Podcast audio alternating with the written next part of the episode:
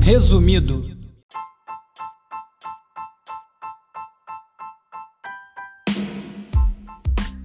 Olá, meu nome é Bruno Natal, esse é mais um episódio do Resumido, bem-vindos. É, ao contrário das últimas duas semanas, dessa vez não vou ter convidado. Na verdade, eu tomei um bolo em cima da hora e tinha uma gravação programada, mas surgiu um, um, uma questão, um problema para o entrevistado e, e, furou em cima da hora, não deu tempo de chamar outra pessoa com calma. É, tinha preparado uma pauta boa, vou guardá-la para um outro momento. É, mas por outro lado também é legal que dá tempo de explorar melhor os links, que essa semana foi bem agitada, tem bastante coisa. É, como sempre, depois do programa eu faço um post no Urb, meu blog, com todos os links comentados para quem quiser se aprofundar nos assuntos.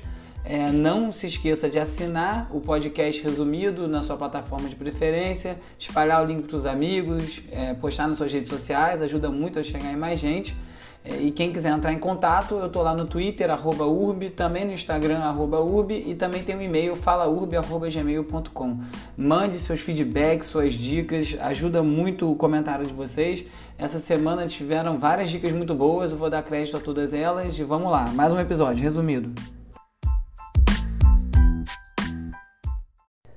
A personagem da semana foi a deputada federal Tabata Amaral, do PDT de São Paulo que, durante uma comissão de educação na Câmara dos Deputados, teve um debate com o ministro da Educação Ricardo Vélez Rodrigues que foi uma coisa exemplar. Ela simplesmente moeu o sujeito num, num, durante quatro minutos numa elegância, sem perder o tom, repleta de argumentos. Uma menina de 25 anos que tem uma história admirável. Ela vem de um bairro pobre de São Paulo, filha de um trocador e uma diarista, perdeu o pai para as drogas conseguiu uma bolsa por desempenho, desempenho é, escolar em, em, ciências exatas, foi para uma escola particular de São Paulo, de lá ela foi para Harvard, onde ela se formou em astrofísica e ciências políticas. É assim, mais um daqueles casos que a oportunidade e os talentos que não ficam perdidos aqui no nosso país.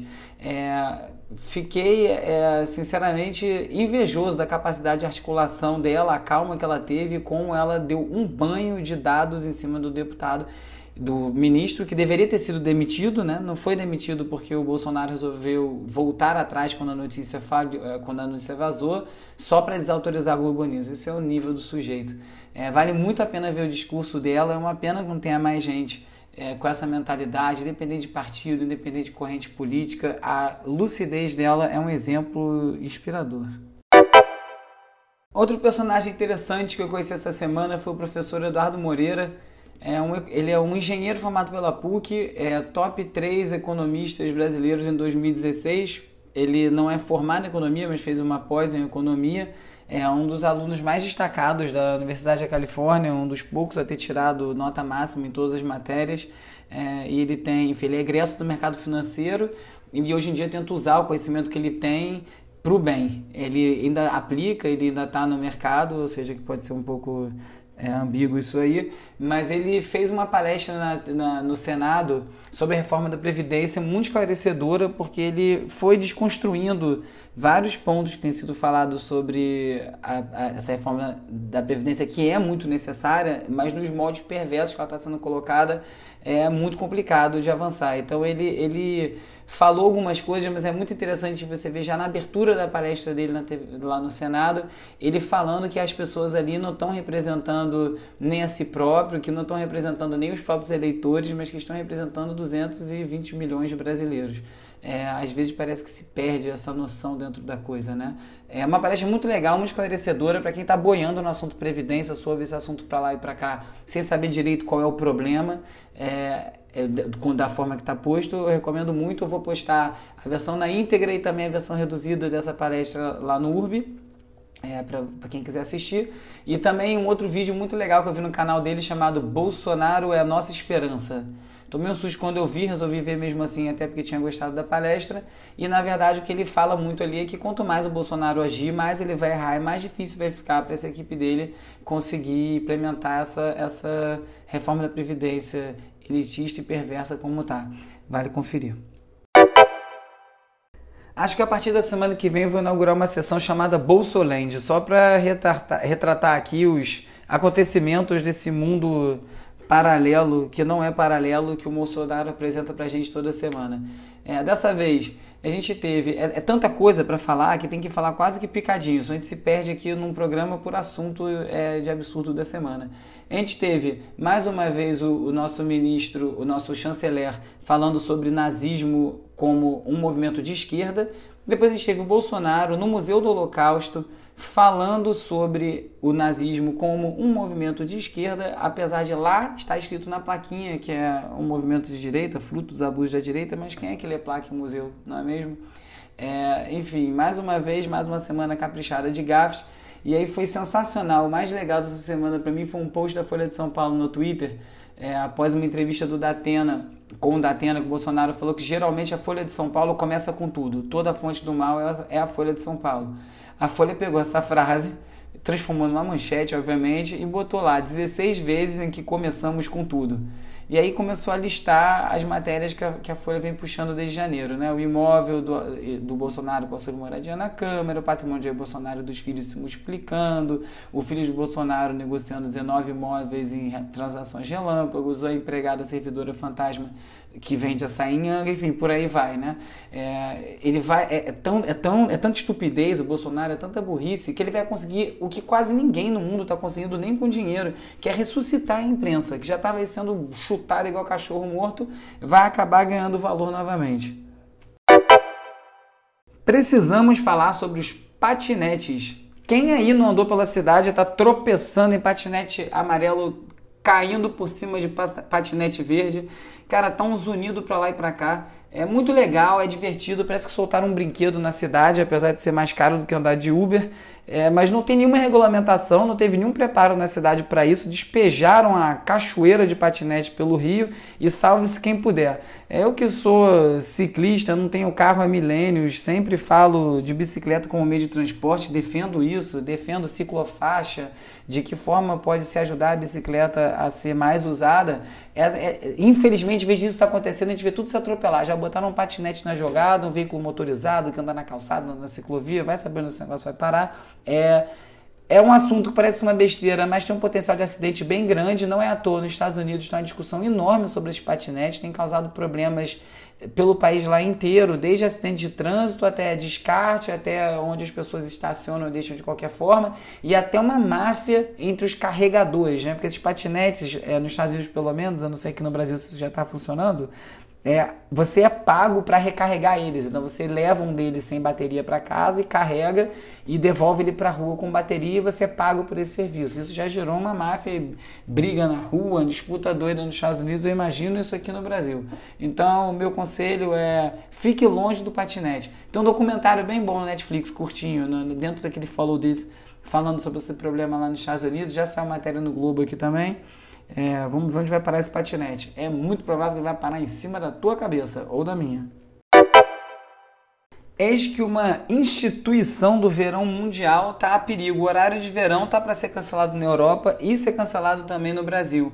É, tem uma discussão dentro da União Europeia sobre por que é, manter o horário de verão. Eles argumentam que, como o horário adianta, as pessoas acordam mais cedo quando ainda está escuro, isso aumenta o número de acidentes. E também dizem que não tem economia que deveria ter e eles querem acabar. Lá na Europa ainda acho menos mal, porque lá sem horário de verão fica escuro 8, 9 horas da noite no verão. Agora aqui no Brasil faz maior diferença. Eu espero ansiosamente quando o horário de verão vai acabar, eu fico de, é, começar, eu fico deprimido quando acaba.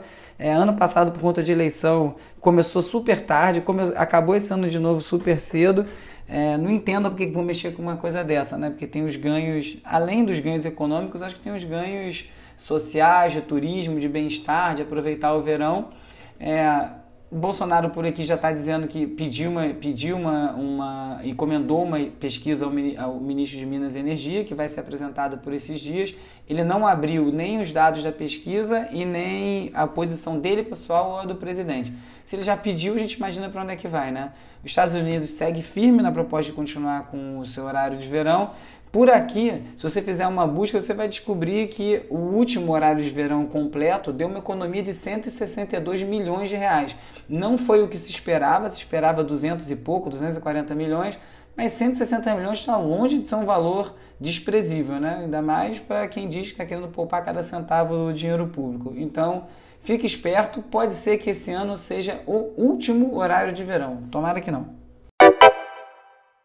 Quem está acompanhando o podcast desde o início sabe que tempo de tela e uso abusivo de tecnologias e redes sociais tem sido um tema que eu estou acompanhando de perto. Estou bem interessado e envolvido nesse tema, pensando de que maneiras eu posso, inclusive, ser mais ativo nisso. Eu tenho feito várias coisas na minha vida pessoal para diminuir meu tempo de tela. É, desde de usar os, os, dispositivos que no iPhone agora tem screen time, botar minha tela preto e branco e mesmo me, me policiar para não usar tanto.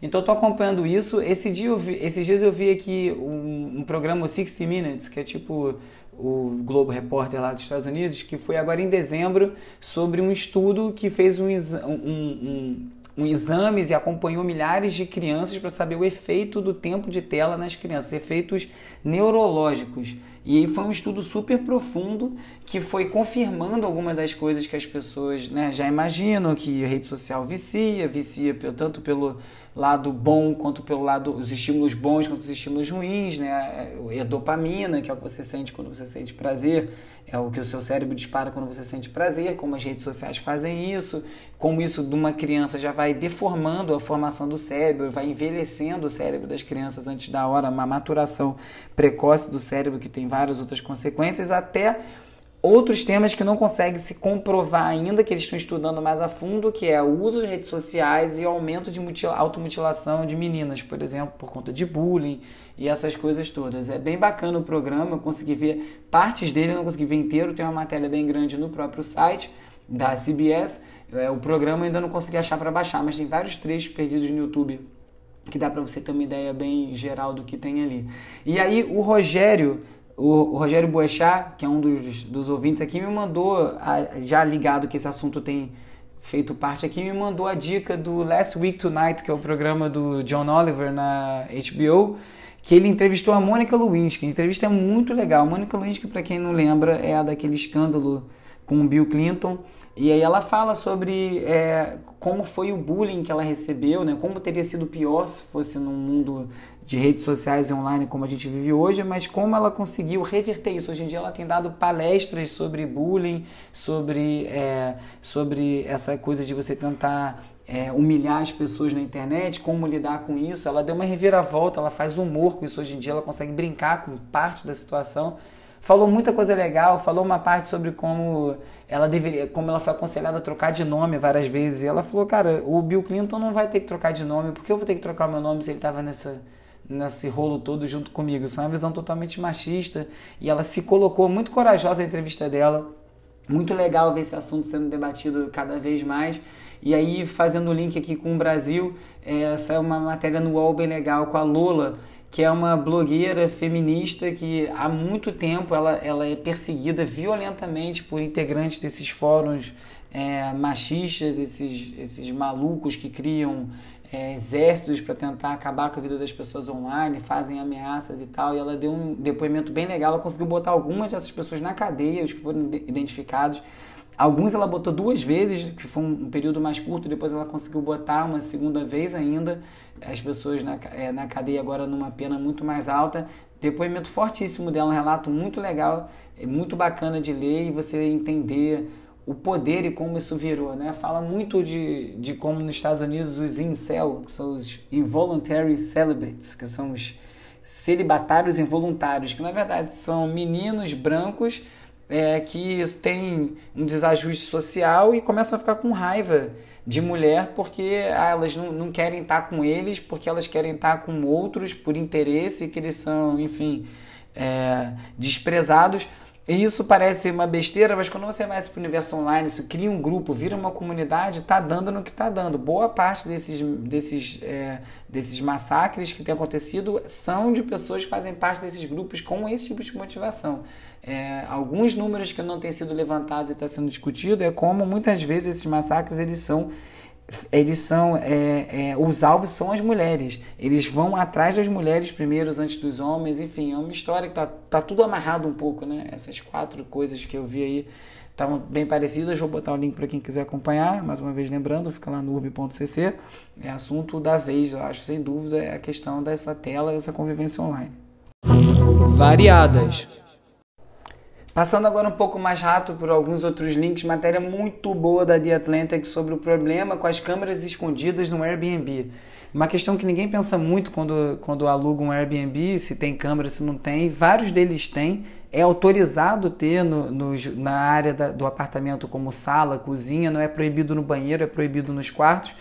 É, existem câmeras que conseguem, é, com super zoom, que o cara controla remotamente, ele consegue burlar isso. A história conta que a matéria conta a história de um cara que foi para um, um Airbnb, identificou as câmeras, se apavorou sem saber o que estava acontecendo, arrancou elas da parede e foi embora. Foi para a polícia, quando ele chegou na polícia, passou a ser acusado de roubo das câmeras e também de ter é, roubado as chaves do apartamento. O Airbnb não fez muita coisa, e aí virou uma grande discussão sobre quais são os limites, né? Como sempre, todas as plataformas, Facebook, Google, Airbnb não é diferente, Uber, e a plataforma diz que é só a plataforma. E aí a polícia fala, o apartamento ainda é um apartamento, não é do Airbnb, tem um dono. Você não pode pegar as coisas lá de dentro, ele tem direito de ter o que ele quiser no apartamento dele. E aí fica quem no meio disso tudo? O usuário. Eu tive uma experiência terrível com o Airbnb já uma vez, numa viagem, é, e eu descobri a duras penas ficou muito claro para mim, tem muitos anos até, isso deve ter já uns bons sete anos, oito anos, é que o cliente do Airbnb é o cara que aluga o apartamento. Você é só você é só quem bota o dinheiro lá dentro. O cliente dele é o apartamento. Sem o apartamento ele não tem negócio. Então é, é com ele que ele se preocupa. Você é o usuário, o cliente é o dono do apartamento. O foco é sempre nele. Ele nunca vai comprar o barulho do usuário, porque sem apartamento acaba o negócio. E sem usuário, não, porque sempre vai ter outro. Todo mundo usa de novo. Eu mesmo usei depois disso. Então, é uma questão interessante. Bom, é, falei demais por uma coisa que era para ter sido rápida. É, outra matéria muito boa da Business Insider explicando por que, que as TVs, é, TVs inteligentes de 4K de uma marca específica, da Vizio e da TCL, são tão baratas nos Estados Unidos, elas custam 500 dólares. A surpresa é que a TV está sendo vendida a preço de custo porque eles estão pegando dados através da TV, todo o comportamento do usuário e vendendo esses dados. E está fazendo dinheiro com isso e não com a TV. Ninguém está sendo avisado que isso está acontecendo e vira mais uma dessas questões. É, o New York Times está com uma coisa muito legal também, que são umas entrevistas que estão chamando de Group Talk é, conversa em grupo. Eles têm um calendário dos eventos que vão ter essas entrevistas, você pode aplicar e você é convidado para participar online. Você ouve, pode fazer perguntas, uma coisa bem interativa e diferente assim no jornalismo. O New York Times tem umas coisas bem legais, apesar de eu continuar sendo fã mais do Guardian no sentido de digital e jornalismo, mas o New York Times tem feito coisas bem bacanas. Aliás, o New York Times voltou a dar lucro, né? No meio dessa loucura toda aqui do fim do jornalismo. É... Outra coisa muito boa que eu vi South by Southwest desse ano, vários painéis sobre documentários e como é um gênero que está é, agora performando muito bem nas bilheterias. Vivi para ver documentário dar dinheiro. Eu que sou documentarista, tenho um mestrado em documentário, é o que eu sempre quis fazer da vida, sempre foi fazer os filmes, fiz alguns e sempre com muita dificuldade, né? Isso vai mudando aos poucos. Acho que não no Brasil ainda, a gente vai demorar para ver isso aqui. É, me incomoda ser chamado de gênero, documentário não gênero, pode ser até um formato, mas você pode ter documentário comédia, documentário drama, documentário de terror. Documentário não é um gênero, dentro dele cabe todos os gêneros. Mas muito legal ver esse, essa. Uma coisa que eu já até esperava de certa forma, né? Com a internet, com mídias sociais, com, né, com esse tipo de conteúdo é, gerado pelo usuário, isso começar a subir. Realmente agora está virando uma realidade. E uma outra matéria legal na Wired sobre como no futuro os DJs não vão mais usar discos e sim escrever código. É, toda vez que fala negócio de escrever código parece uma coisa muito distante, né? Você deveria ter aprendido código você acha que não vai precisar ainda, que vai mudar. Cara, código é o futuro, é, é o presente, eu vou dizer na verdade, né? é muito importante você saber produzir as coisas até para a gente poder se defender dessa bagunça toda que vão fazendo com a nossa vida online, né? Ah, eu esqueci de falar que a dica do New York Talks foi, do, do Group Talks foi do Thiago Lins, meu ouvinte de Nova York e grande colaborador. Obrigado, Lins. Cultura. Vi no Instagram do DJ Tamempi, do Só Pedrada Musical, um projeto muito legal do Leonardo Sulaiman e da Dani Schwartz, em que eles foram para a África e estão mostrando o disco África Brasil do Jorge Ben para crianças africanas. Elas põem o fone e dançam reagindo àquela música. É, e aí, no caso, eu vi o vídeo de uma para uma tocado numa vila na Zâmbia. Coisa mais linda, cara. Criançada dançando, ouvindo o som, né? Uma coisa totalmente inspirada na cultura deles. Muito curioso para ver o que, que o Jorge vai achar disso. Numa notícia oposta a essa, no fantástico festival Ultra Music, que eu faço ideia aqui que alguém vai fazer nesse lugar, que é um festival de música eletrônica terrível em Miami, é, eles fizeram uma ação comercial durante o evento em que entre os shows entrou um telão e entrou um boneco fantasiado de Colonel Sanders, para quem não sabe, é aquele velhinho do KFC, e ele começou a tocar e ficava falando sobre galinha engordurada, vamos comer galinha engordurada com o telão piscando e fazendo barulho. Cara, é um festival comercial de uma galera que vai talvez não com as melhores intenções musicais e nem essa galera topou, a galera começou a vaiar, assim, é tá sendo chamado do retrato da falência dos grandes festivais, né? formato de festivais enormes, querendo falar com todo mundo e que fica tão comercial. O que, que acontece quando chega nesse ponto? Essa semana tem também aqui, é, é aqui no Rio o show do The 1975. Vai tocar no Lula no fim de semana, vai fazer um show no Circo Voador, é um show do Queremos, empresa da qual sou sócio, mais uma vez deixando claro. É, é uma banda bem pop, algumas pessoas torcem o nariz para eles e não torcem para o Phoenix ou para o Strokes ou para o Friendly Fires, não sei porquê. Eles até têm respeito de crítica na, na Inglaterra e no exterior, eles estão no auge, fizeram um disco que foi para o primeiro lugar das paradas, bem criticado. E é uma daquelas bandas assim, tipo de show que eu adoro ver, bem pop, com boa produção, 40 pessoas viajando com a banda, então vai ser aquele espetáculo que você pode ver sem nem gostar da banda, né? Você pode ver um show desse como você vê, sei lá, qualquer outra coisa ali, que você vê uma coisa que você acha bonita de ver, como uma instalação, algo assim. Então eu recomendo esse show na quinta-feira, vou estar lá conferir.